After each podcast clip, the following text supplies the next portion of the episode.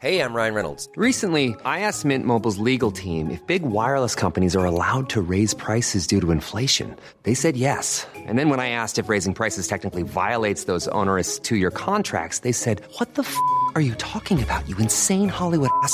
So to recap, we're cutting the price of Mint Unlimited from $30 a month to just $15 a month. Give it a try at mintmobile.com slash switch. $45 upfront for three months plus taxes and fees. Promo rate for new customers for limited time. Unlimited more than 40 gigabytes per month. Slows. Full terms at mintmobile.com. Esta es una presentación de Heraldo Media Group.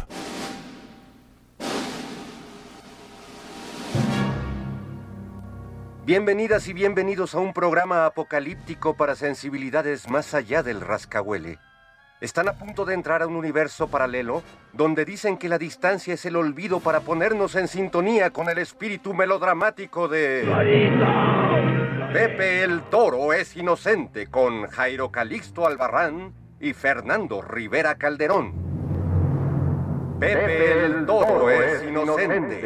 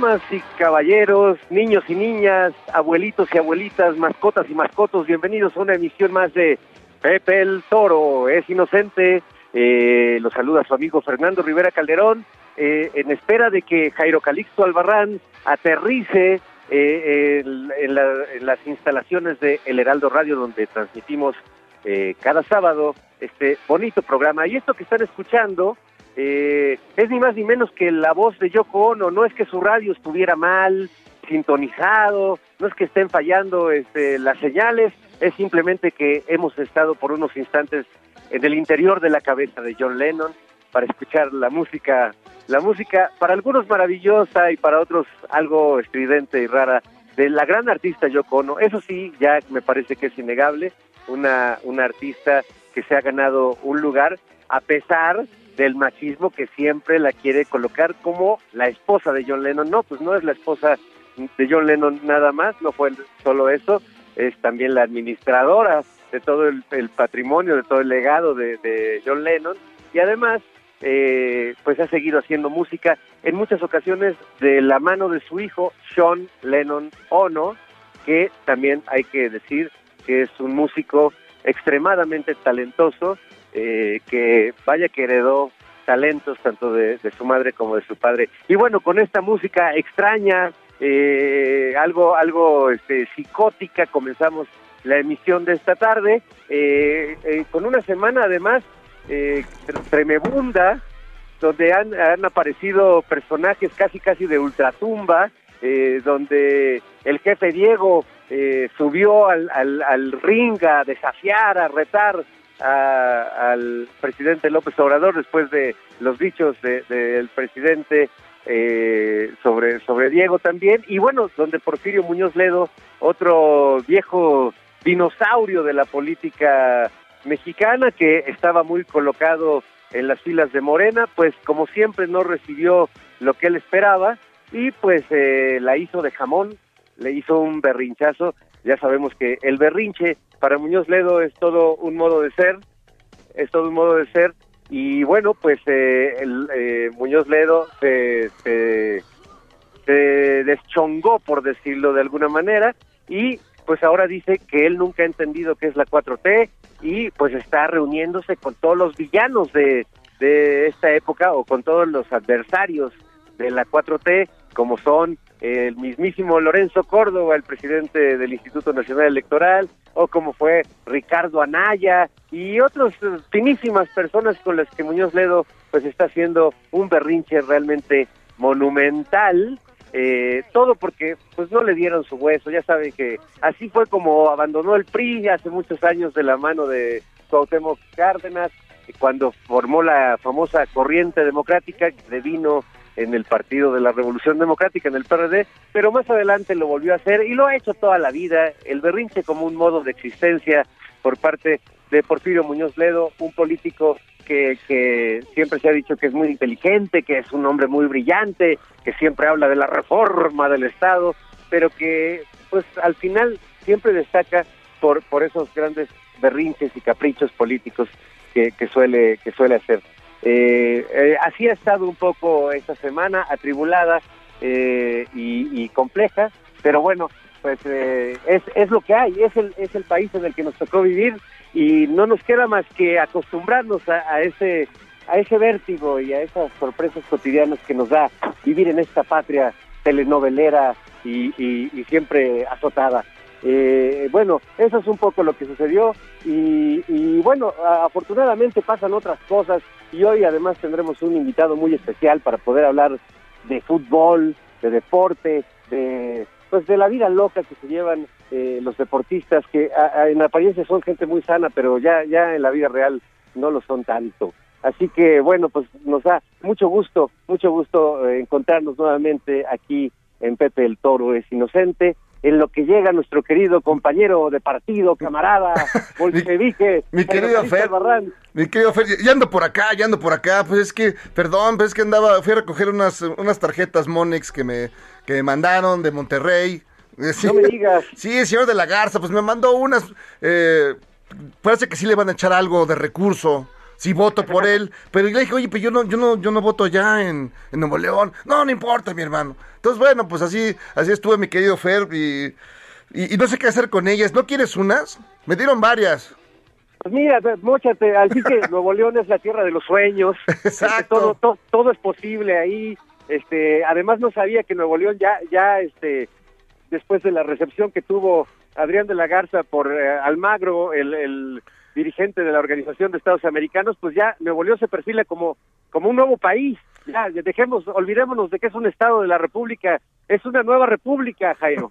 Sí, es, un- es una nueva república, ya, ya, digamos, ya sí llevaron este, la diosa al federalismo de manera más radical, porque el señor, mi Adrián, el buen Adrián, pues se fue a, a la OEA de, de, man- de, de- de manos de Ildefonso Guajardo, el de Poncho, era el, viejo este, colaborador de, de mi licenciado Peña, el que estuvo negociando el pues toda la onda del con Estados Unidos y Canadá, ¿no? De esto del de pues, los negocios entre todos los países y demás.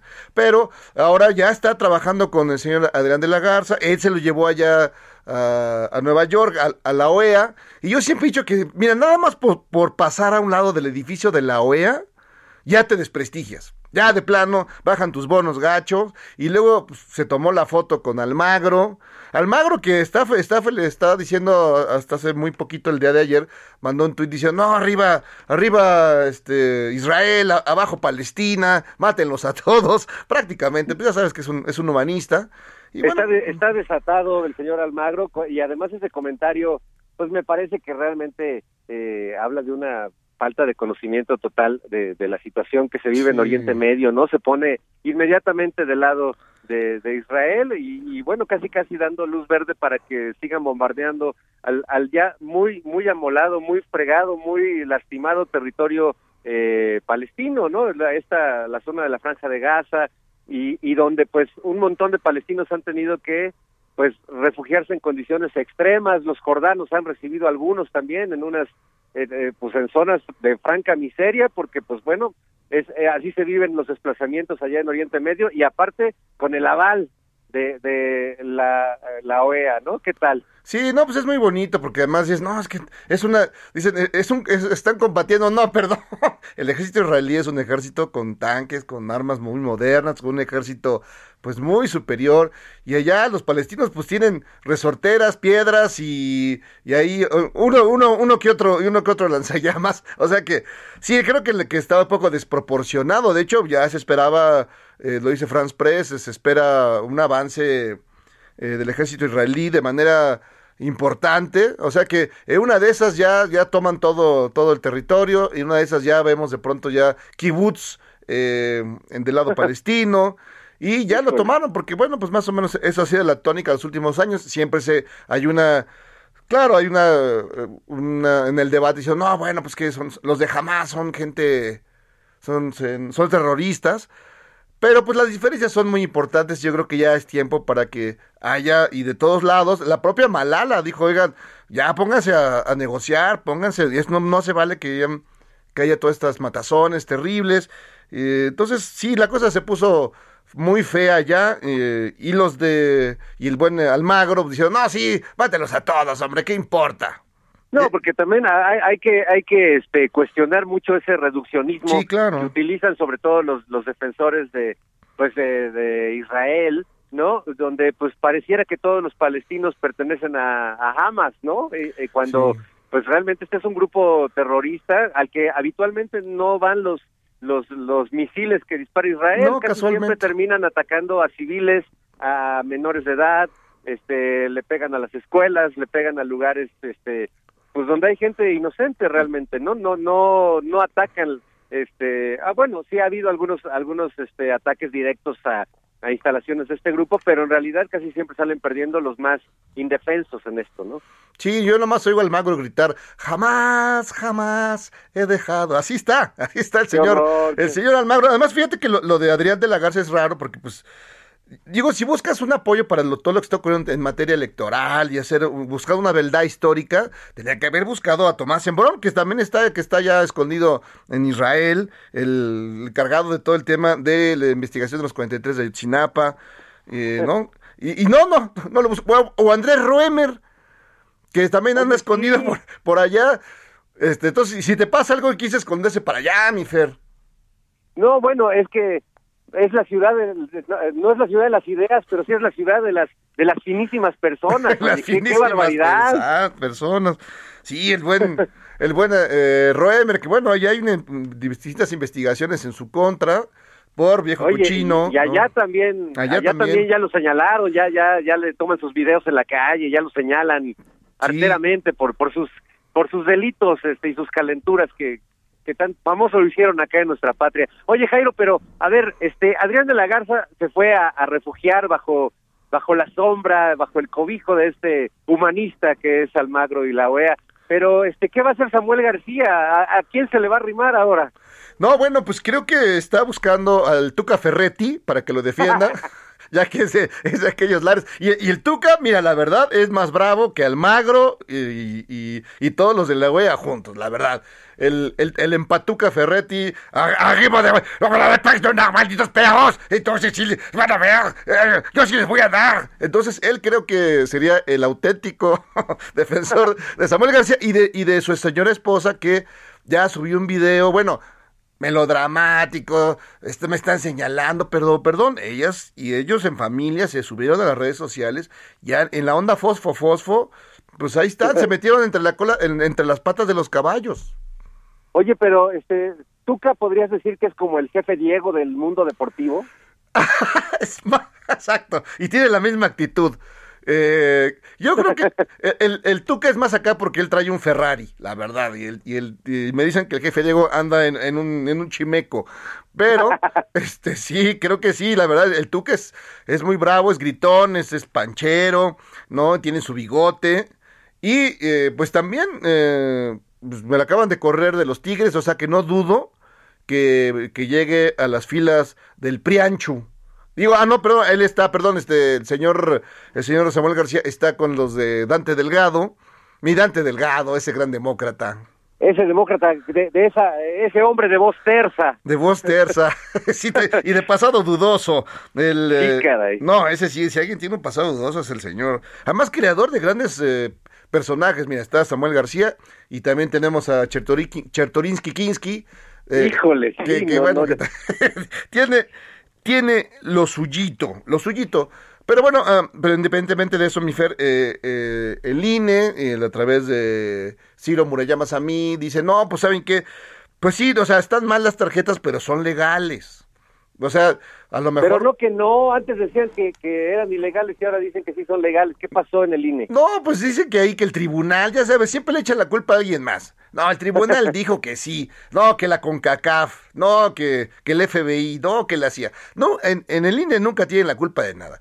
Y bueno, eh, mi Tatanka Córdoba y el Murayama y Ciro Murayama a mí, pues están ahí en el melodrama ranchero. Pues no, no, que, También, de, que sí se también puede. se podrían ir a Israel ellos, ¿no? A vivir. Mira, esto, mira, eh, de hecho parece que ya se está formando una colonia mexicana allá en Israel. En Polanco, en Pola- Polanco. No, ya se, se- se van, de- no, ya Polanco, se van a llevar a Polanco a este, allá a, a la- a Israel, porque sí, porque ya son varios mexicanos, ya soy un montón, ¿no? Ya son, ya varios están yendo, se quieren ir para allá, ¿no? Entonces, bueno, pues eh, no te extrañe, no te extrañe, mi Fer, que encontremos de pronto un Polanco 2 allá en, eh, pues, en Tel Aviv. ¿Qué te parece? O sea, Tel, Tel Aviv, no Tel Aviv. Oye, yo me quedo con una, una duda, porque ahora que hablabas de este prócer que es Dante Delgado, que, que pues es un hombre que en algún momento pues estuvo apoyando el movimiento de, de López Obrador y todo eso, y ahora está pues muy ardido, pero me pregunto si estará más ardido que Muñoz Ledo, que también fue parte, y, y ahora dice que, que el presidente nunca le ha contestado el teléfono y está haciendo un berrinche de esos que Muñoz Ledo sabe hacer muy bien.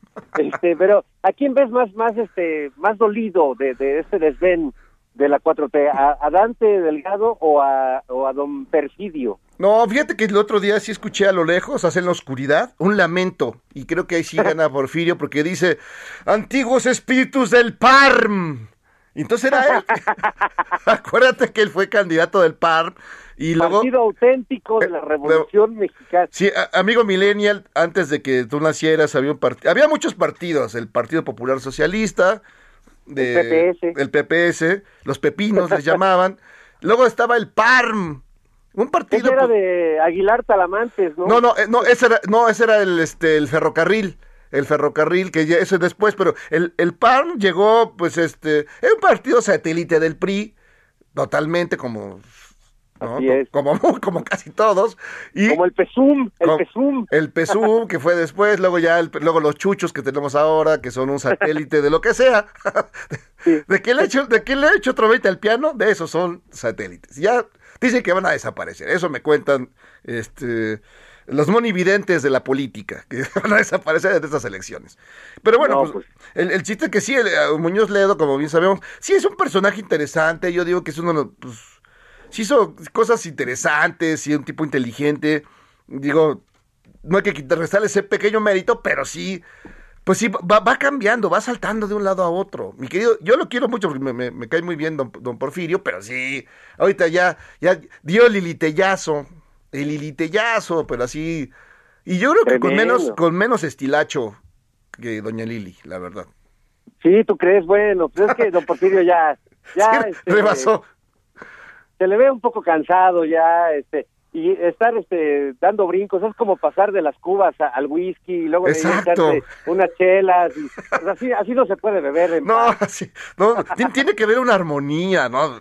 Si empiezas con mezcal, te quedas con un mezcal. Si empiezas con vodka, vodka. Si acaso cambias al martini, a la ginebra, bueno, hay más o menos. Pero, pero sí, lo- lo- las transformaciones que ha hecho, los, los cambios que ha hecho el buen, eh, el buen eh, Porfirio, pues están mal. Pero de hecho, fíjate, hablando de lilitellazos, el lilitellazo alfa fue del propio Almagro. Fíjate, curiosamente, Almagro se hizo pasar por gente de izquierda, ¿no? Se aceptó a Pepe Mújica allá en, en Uruguay.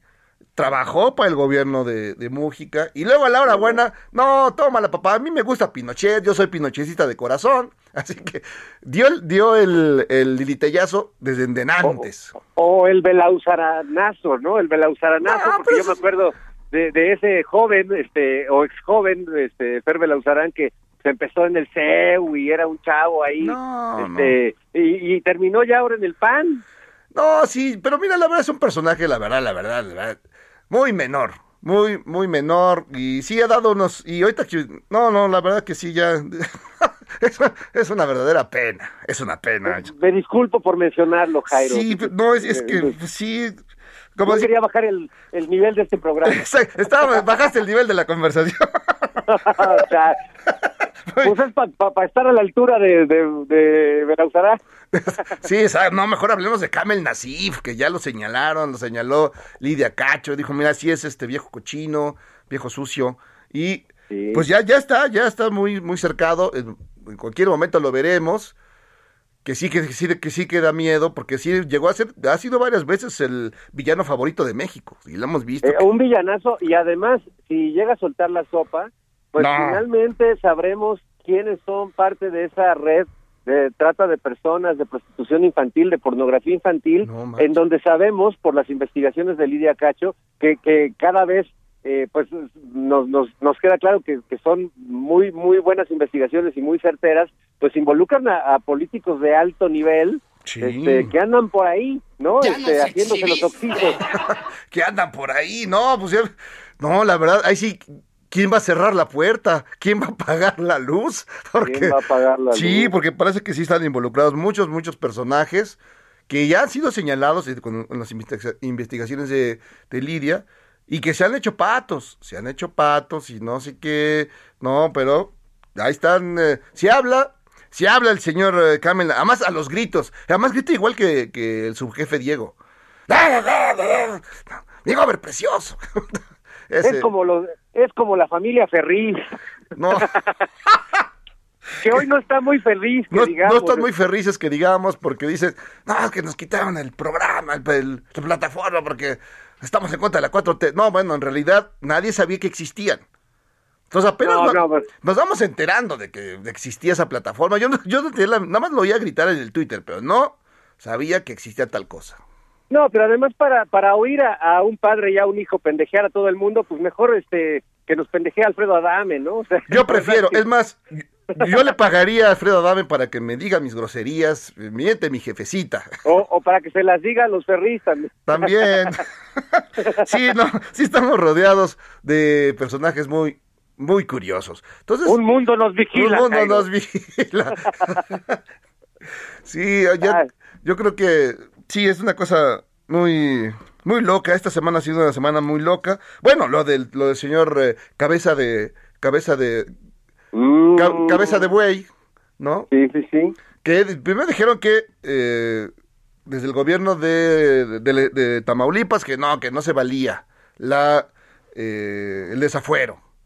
Y luego la, la Suprema Corte dice, bueno, no se, está bien, no se vale el desafuero, pero sí te puede, sí te puede agarrar la, la, sí te pueden agarrar los federales, o sea que estamos en esas, mi Fer. Está, está interesante. Me sorprende que no haya ido a ver al magro también, el señor Cabeza de Vaca. Este, No, es que creo que si se pasa al otro lado lo apañan porque allá debe varias. O sea, va a terminar, eh, este, pues también en- creo que por allá en Tel Aviv, parece que sí. Se va a ir para allá, se va a ir corriendo. Y- Parece que le están aplicando el gambito de dama. El gambito de... Exacto. Lo están... Ay, no, pues es que ese muchacho tan loco. Pues ¿qué, qué le costaba así enfrentar las cosas con, con, con virilidad? ¿No? Ya aquí estoy, a ver. pues, Ni siquiera eso vino. Cuando fue lo del desafuero y todo esto aquí en la Ciudad de México, no vino. Casualmente. Oye, pues no, que es co- como que te organizan una fiesta sorpresa y no llegas. Sí, no, no, no. no, es Pues que. ha, ha sido una semana realmente, yo yo creo que el público debe estar sacado de onda de lo caótico de nuestro discurso, pero es que así ha sido la realidad, ¿no? No, pues Nosotros es solo todo. transparentemente estamos reflejando lo que vivimos esta semana. No, pues todo, todo, todo mal, ¿no? Todo mal, porque pues ese ha sido caótico, las peleas, los gritos y los sombrerazos. No, no hemos tenido un momento para la tranquilidad. Mira, lo único que, que veo aquí tranquilo es que se cumplieron, mi querido Fer, y tú lo debes estar, eh, lo, lo hay que celebrarlo probablemente, los 45 años de un disco fundamental de Pink Floyd, el Wish You Were Here. No, bueno, una, una belleza de disco, caray. Eh, para muchos eh, de, de los discos, este, de los tres más importantes de Pink Floyd en toda su carrera, y este, pues a mí me encanta porque es un disco muy introspectivo, muy amoroso también, Sí. este, pero además si lo oyes en un estado alterado de conciencia, pues, este, puedes, puedes llegar a- a- al infinito y más allá. Sí, pues además, este, sí es un viajezote. Además, acá han sacado una edición muy bonita, muy especial, en, en vinil. Trae 800 cosas, eh, súper arreglado y ya sabes que le meten, le meten, eh, pues elementos nuevos para que se, se oiga mejor. Entonces sí, creo que sí lo celebraron los, los maestros de, de Pink Floyd, de- como dictan los Oye, cánones. ¿y ese es tu disco favorito de Pink Floyd o cuál, cuál es el, el tuyo? Ese sí es el mío favorito. Y vamos a hacer una pausa, Fer. Pepe el Toro es inocente, un programa que nunca procrastina a pesar de lo que dicen. Viene esta canción, gracias en nombre de Dalma y de Janina. Muchas gracias, Diego. Que es lo que más quiero en mi vida.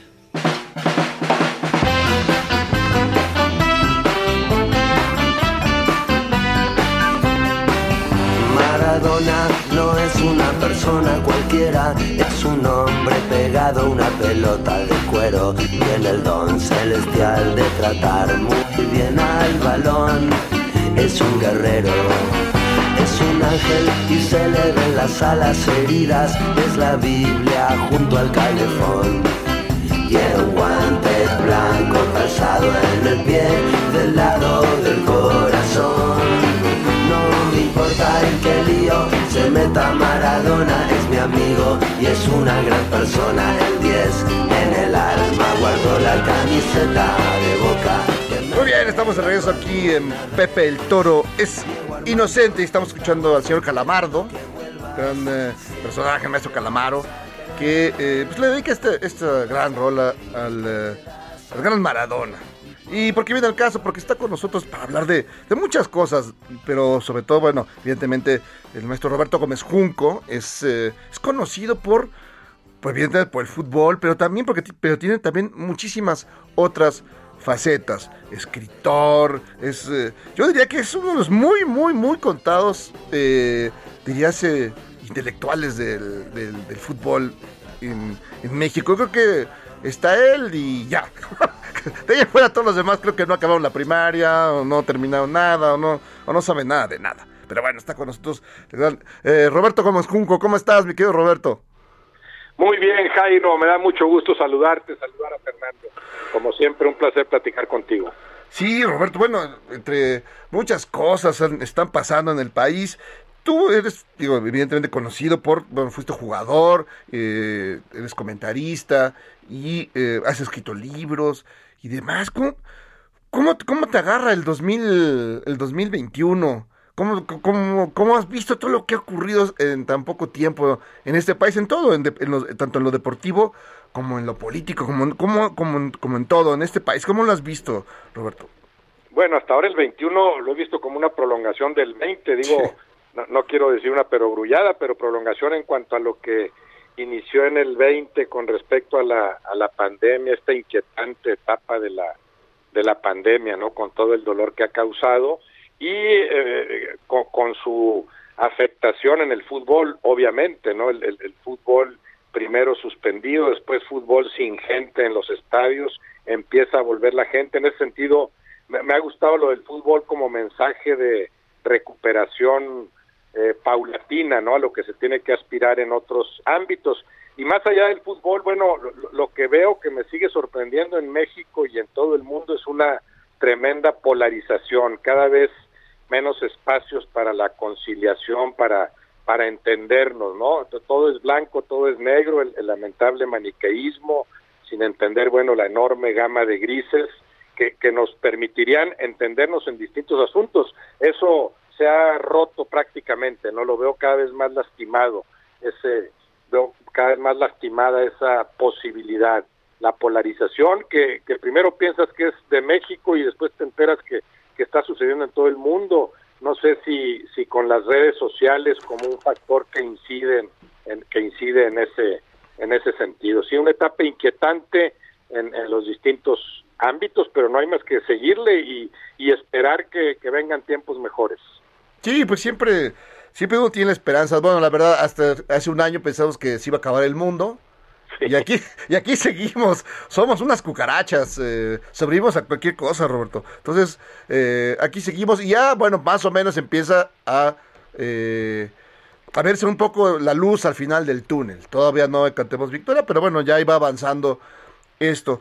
Ahora, ahora mismo ya se están abriendo los estadios, ya va, va- ya vemos gente en distintos estadios de, del país y probablemente pues ya el Estadio Azteca pronto también abra sus puertas. ¿Cómo has visto esto? ¿Es buena, es, es, es buena idea? ¿Te parece prematuro? ¿Te parece que es el momento? ¿Cómo, cómo ves esto? Bien, sí, el, el Azteca ya recibirá gente hoy. Ah, ya. Al rato, al rato hay un partido ahí, mañana hay otro. Ah, van a ver perder al América, ¿no? Sí. Sí, hoy, hoy el Cruz Azul, Cruz Azul Toluca, mañana América Pachuca, Ah. y en ambos casos ya, ya, Ya habrá gente. habrá público, como ya regresó el público a, a Monterrey, Monterrey, lo había sí. hecho en otras plazas, en este momento ya prácticamente en todas, con la limitación del 25 o el 30% a veces, ¿verdad? Todavía no, no ha abierto por completo el estadio. No, no lo veo prematuro porque ve- veo que se, que se estuvo pensando en todo esto, eh, veo avance en cuanto a la vacunación, eh, poco a poco entre la gente que, que ya sufrió del coronavirus y la libró y la gente vacunada, bueno, se va aspirando a aquel famoso término de, de la inmunidad de rebaño, ¿no? Que se manejaba desde el principio. Eh, sí, sí veo, bueno, los focos en los distintos estados menos alarmantes que, que, que antes, por eso se ha permitido el regreso a los estadios, pero también lo veo como una como una necesidad, o sea, ha durado mucho esto, ¿no? Y desde el principio, de hecho, yo veía esa disyuntiva. Eh, por un lado, bueno, quédate en tu casa, protégete, sana distancia, que nadie salga para combatir al coronavirus. Pero por otro lado, ¿cuánta gente, a, a cuánta gente tiene que salir de su casa para comer? No, Entonces, claro. tan fácil encontrar ese balance en- en- entre cómo le hago para contener a la pandemia, para combatirla mejor y cómo le hago para que el impacto económico no sea tan fuerte. Y creo que a final de cuentas inevitablemente te quedas en medio, ¿no? Hay muchas muertes, hay, hay mucho dolor causado por el coronavirus, pero también un impacto económico eh, que, se irá midiendo con el tiempo, pero que ya, ya hace incluso que cualquier evaluación de- de- del actual gobierno pues tenga que pasar por ese tamiz y, y- y- y- tenga que ser calificada muy distinta, ¿no? Con, con esto que, que nadie esperaba. Sí, una cosa terrible. Eh, Fernando, mi querido Fernando, ¿estás por allá? Acá estoy, este, saludos Roberto. Oye, pues un poco a, partir de esto que estás eh, planteando, yo creo que eh, a, quienes somos aficionados de- del deporte, pues hemos valorado justo en este periodo tan largo de, de encierro, de confinamiento eh, y de evitar la- los, los públicos masivos, pues es el, el famoso jugador número 12, ¿no? Este, el, el, el poder del público, de la afición, o sea, la- vimos cantidad de partidos de fútbol que solían ser muy interesantes cuando había público y la verdad es que el factor público le quita el sabor a- al mejor deporte, ¿no? Yo ah, soy aficionado a la lucha libre también y al básquetbol y pues qué terrible no poder encontrarnos el público para para disfrutar de nuestro deporte favorito. ¿Cómo cómo has extrañado tú, digamos, este elemento de todo deporte que es la afición, el público, los gritos, la emoción? Porque vaya que que lo hemos echado de menos, ¿no? Sí, muchísimo, Fernando. Me da mucho gusto saludarte. Y lo han extrañado sobre todo los, los jugadores. O sea, yo, yo sí sabía desde el principio que eso iba a, a tener una injerencia en el desempeño de los equipos. Desde entonces, en México y en todo el mundo, el desempeño ha sido más inestable. Por eso ves que en Italia, pues la Juve ya no arrasa y resulta que ahora está peleando por meterse en los cuatro primeros lugares para poder jugar en, en Champions League. Eh, el, el, el PSG que arrasaba en Francia ya no lo, no lo hace. En España se está viviendo una liga que tenía rato de no vivirse por esa misma inestabilidad de los equipos. Queda en predicamento, queda en duda quién se corona hasta quizá la, la última jornada, faltando dos en este momento. En el fútbol mexicano, que siempre ha sido un tanto irregular en cuanto al desempeño de los jugadores, esa irregularidad se ha agudizado y tiene mucho que ver con la ausencia de público. No es lo mismo jugar con un estadio lleno, el, futbolista que va desde niño ascendiendo escalones y que aspira a ser jugador profesional, después lo que lo, lo que más disfruta es un estadio lleno, el estímulo de la gente es importantísimo. Son profesionales que cobran muy bien y se supone que el rendimiento tiene que ser a tope, haya o no haya gente, pero, pero la gente, un público lleno, eh, implica un incentivo que te permite sacar el extra, sacar eso que a veces los futbolistas ni siquiera saben que trae, ¿no? La, gente sí le da otra dimensión a cualquier deporte, bueno, y particularmente en el, en el fútbol. Por eso me parece bueno que, que estén regresando eh, poco a poco. Había, había que tomar esa, esa medida ya y en ese sentido también me ha gustado, como decía, ese mensaje enviado desde el fútbol, que, el fútbol bien entendido y bien utilizado creo que funciona muy bien como válvula de escape.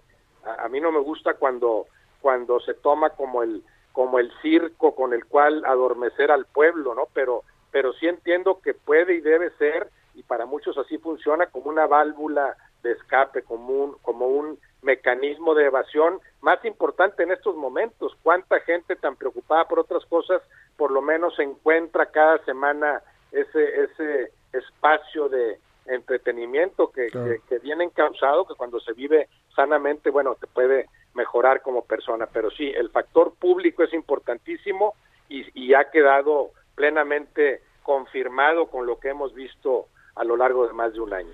Entonces, Roberto, eh, ya que está la liguilla, están los... Eh, ¿Tú crees que los equipos que hoy están bocabajeados, es decir, el América y el Cruz Azul, los eh, superlíderes, que todo el mundo decía, bueno, ya sabes, bueno, yo digo que de pronto sí me los inflan gacho, pero eh, a- con el público ya, aunque sean 18 personas gritando, ¿crees que, que podrían darle la vuelta a los resultados y que esta liguilla, eh, en esta liguilla triunfen o no?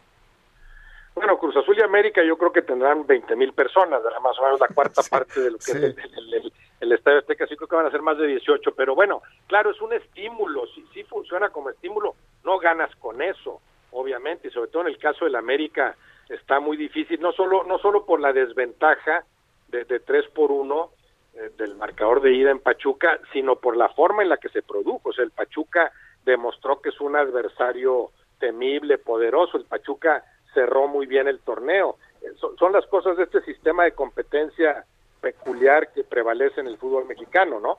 Puedes ir más o menos campechaneándotela en, en 17 jornadas, 17 largas semanas, sabes que si te metes, antes era me meto entre los 8, ahora puede ser entre los 12, lo cual ya me parece una aberración, ¿no? Pero con que, con que me meta en la- a la mitad de la tabla, podré seguir peleando por el título, porque además, eso sí, hay un, hay un bienvenido equilibrio de fuerzas.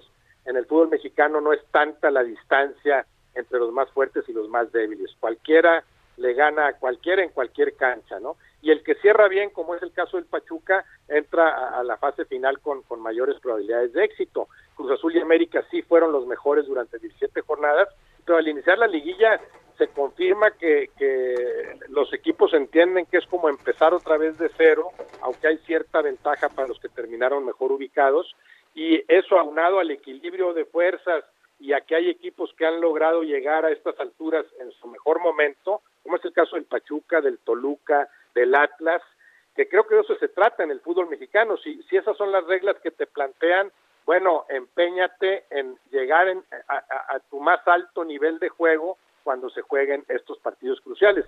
Ni Cruz Azul ni América estuvieron a la altura de las circunstancias en el partido de ida entre semana y ahora, bueno, sí, tendrán que acercarse a su mejor versión como para aspirar a algo.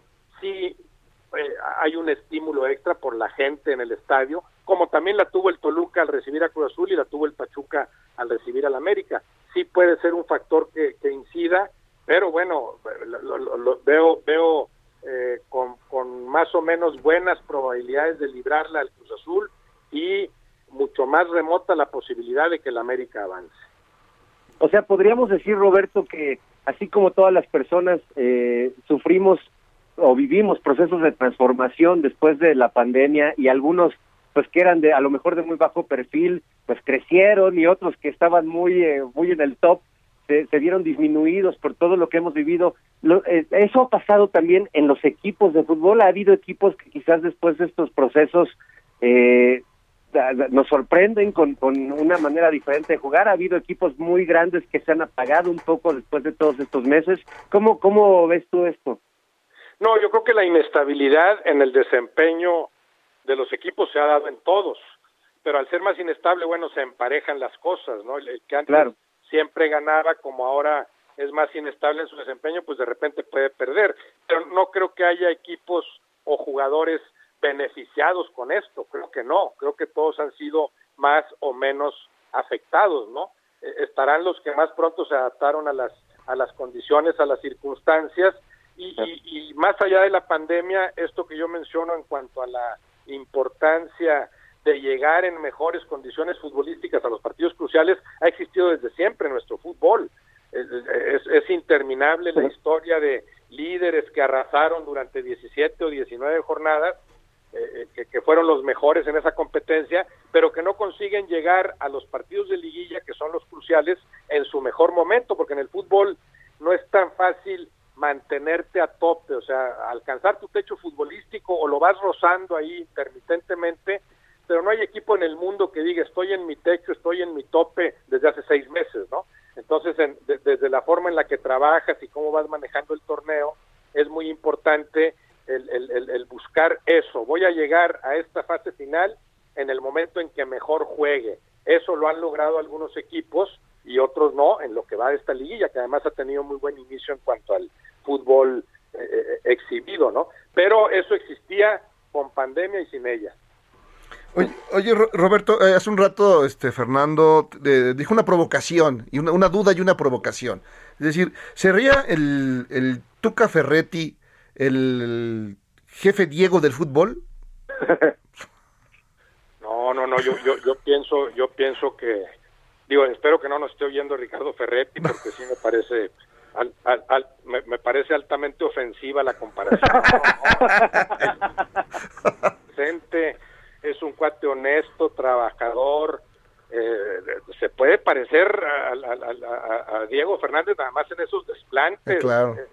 en los gritos, en, en, en la, en- en lo impulsivo que puede ser, no, no, no, no, pero, pero creo que eso estás hablando de un, de- dentro de lo que hace y de lo que lo conozco también como persona, pues de un personaje mucho más limpio, estoy hablando del Tuca, obviamente.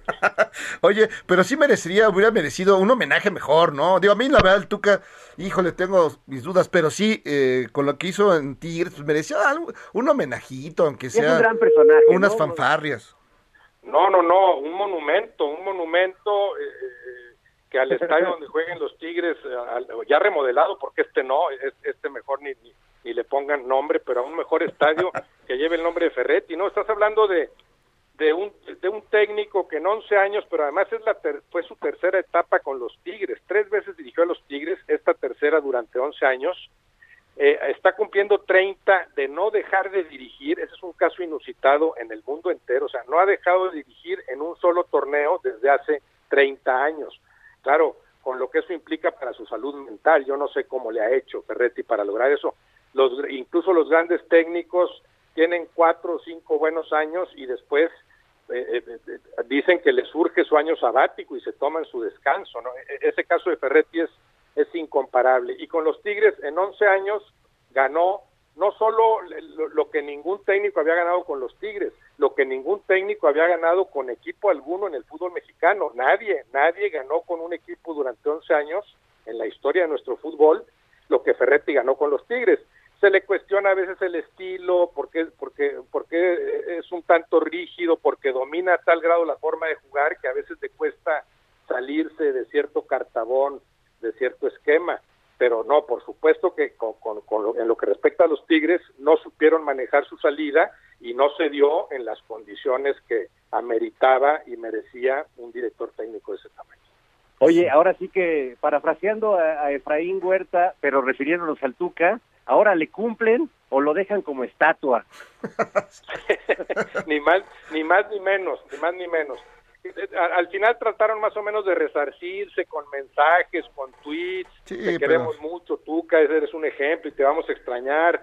Hubo un reconocimiento que sí se ve sincero de algunos jugadores, particularmente el de Gignac, Gignac Ah, muy bueno, agradecido un- por lo que logró con Ferretti en los, bueno, en los seis años que Gignac tiene con el equipo, que además se ha convertido también él en la máxima figura como jugador en la historia de los de los Tigres, pero sí creo que se han quedado cortos, que si en algún momento eh, irá recibiendo o recibirá el homenaje que, merece Ferretti y sí, una, una estatua, pero fácil. Y ya no sé si al, al personaje que mencionaste tenga alguna estatua, al, Diego Fernández. No, no. Sí, sí, imagínate, No, sería no. lamentable hubo una o dos estatuas de Diego y ninguna del Tuca. No, se la van a poner en la Coparmex, seguramente. Oye, este, Roberto, ah, fíjate, yo me he fijado mucho que, eh, en, bueno, en el mundo terrible de, de las redes sociales, en el Twitter, recibes muchos, muchos ataques. Porque pues tienes un pensamiento distinto, es decir, cierto pensamiento, digamos, eh, por ponerle algún nombre de izquierda, y te señalan mucho, mucho porque, y que- ¿qué haces? Tú, sabes de fútbol, no te metes en política. He notado mucho, ¿tú cómo sientes estos, estas, eh, pues estos señalamientos? ¿Cómo los ves? ¿Cómo, cómo vives este, este troleo? Bueno, te diré que, que, que no los veo, digo, prácticamente no los veo desde hace buen rato. Sí hubo un tiempo, digo, yo, yo siempre he pensado que si te gusta mucho el fútbol y crees que sabes mucho de fútbol, pero no sabes de nada más, en realidad ni de fútbol sabes. O sea, Claro. te sirve saber del fútbol siempre y cuando esto te permita entender mejor otras cosas. A mí siempre me ha interesado mucho todo lo demás. Me gusta mucho leer, me interesa cómo lo, lo que sucede en el país, me interesa la política, etcétera. Y durante algún tiempo yo eh, combinaba mucho esto del fútbol con la con el comentario sobre la política, sobre ciertas decisiones, sobre temas generales, ¿no? Tratando primero de, de, de- de estar informado, estar enterado, porque la gente es mucho decir qué opinas, y a, y a veces yo les quiero preguntar, no me digas qué opinas, sino qué sabes del asunto sobre el cual quieres opinar, ¿no? Entonces, e- en las redes sociales, algún momento eh, hice eso, pero después me di cuenta que el nivel del debate o de la retroalimentación era tan bajo que no valía la pena, que lo que pongas polariza, le puede gustar a mucha gente y le puede disgustar a más, pero que no que, que, que no sirve para que no sirve para que todos entendamos mejor las cosas. Entonces dejé simplemente de, de, meterme en cosas que no fueran de fútbol por, por cuestión de sanidad mental y también me alejé un poco de, de esa retroalimentación que, que bien utilizada, claro que es magnífica en las redes sociales, bueno, particularmente Twitter, que es lo que yo utilizo, el, el, el- en el caso del comunicador de fútbol, el entender cómo ve la gente el juego, cómo percibe tu propio trabajo, esa retroalimentación bien llevada, claro que puede ser muy positiva, pero está tan contaminada, eh, eh, eh, es tan bajo el nivel del debate que he preferido alejarme. Entonces, hasta ahora que me comentas, yo no sabía lo de ese troleo, pero bueno, ya, ya, ya, ya, ya hiciste que me enterara de esa mala noticia. Échale una mirada, está muy bravo. Oye, pero lo interesante que, que dices de esto es, es justo como un buen cronista o un buen eh, personaje que se dedique al, al fútbol, a la narración, pues tiene que saber de todo. En- eh, tenía un cuate músico que me decía, desconfía profundamente de un músico que solo hable de música, ¿no? Claro. Y pienso que muchos de los mejores cronistas deportivos, pienso en don Fernando Marcos, pues eran personajes este polifacéticos que sabían de política, de arte, de cine, de todo, ¿no?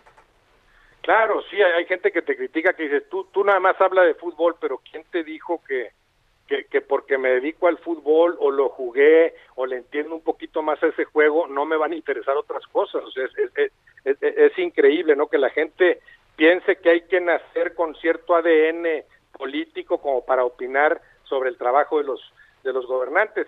Y además en la actualidad, y eso también me, me, me decepciona, eh, eh, el- en la actualidad ahora, ahora todos se sienten muy participativos, gente a la que yo traté mucho tiempo que no tenía opinión alguna sobre lo que pasaba en su país, ahora tiene una opinión Sí, que claro. siente que está muy sustentada. Y es parte de esa polarización y además eh, eh, escuchas para un lado y para el otro lo- lo- los mismos discursos, entonces ves esa manipulación de la que los manipulados son los últimos en darse cuenta, ¿no? Entonces sí me, sí me preocupa eso. Si tú has estado pendiente de lo que pasa en este país desde siempre, bienvenida tu crítica a, cual- a cualquier gobierno.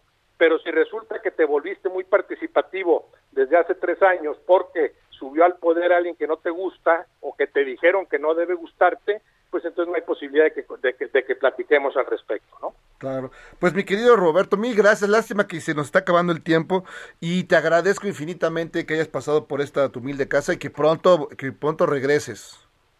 Encantado, encantado, Jairo, Fernando, me dio mucho gusto saludarlos y les mando un abrazo. Un gran abrazo. Un gustazo. Sí, el gran, sí, el gran maestro Roberto Gómez Junco. Mi querido Fer, pues ya, ya estamos al borde de partir sin dolor. Pues partamos sin dolor, mi querido Jairo, que ya le dimos una repasadita a a, a lo que pasa en el país y en el mundo y además hablamos de fútbol, cosa siempre grata. Exacto. Oye, nada más rápidamente recordar que habrá un macro simulacro eh, la próxima semana, el 19 de mayo, así que a las 11.30 horas. Así que abusados muchachos, tengan, estén pendientes, porque... Ah, no, espérame, espérame, no es cierto. Iba a ser el 19 y va a cambiar al 21 de junio. eh, la A la misma hora. No, no porque ahí había dudas y ahorita mismo yo me, me, me- me atonté. Pero no, va, va a cambiar la fecha del 19 de mayo, que iba a ser al 21 de junio. Para que no Si estén es el día asustados. que tú dijiste al inicio, pues entonces sí salgan corriendo de su casa, ¿no? Exacto, exacto. Pues me quedo, Fer, un gran abrazo. Abrazos, mi Jairo, saludos a toda la banda que nos escuchó esta tarde. Nos vemos el próximo Sabaduki. Así es, Abaduque Alegre. Esto fue Pepe el Toro, es inocente. It's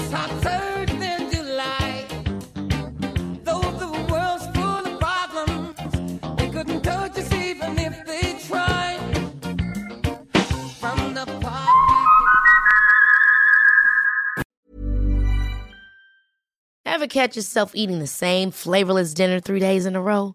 Dreaming of something better? Well, HelloFresh is your guilt-free dream come true, baby. It's me, Kiki Palmer. Let's wake up those taste buds with hot, juicy pecan-crusted chicken or garlic butter shrimp scampi. Mm. Hello Fresh. Stop dreaming of all the delicious possibilities and dig in at HelloFresh.com. Let's get this dinner party started.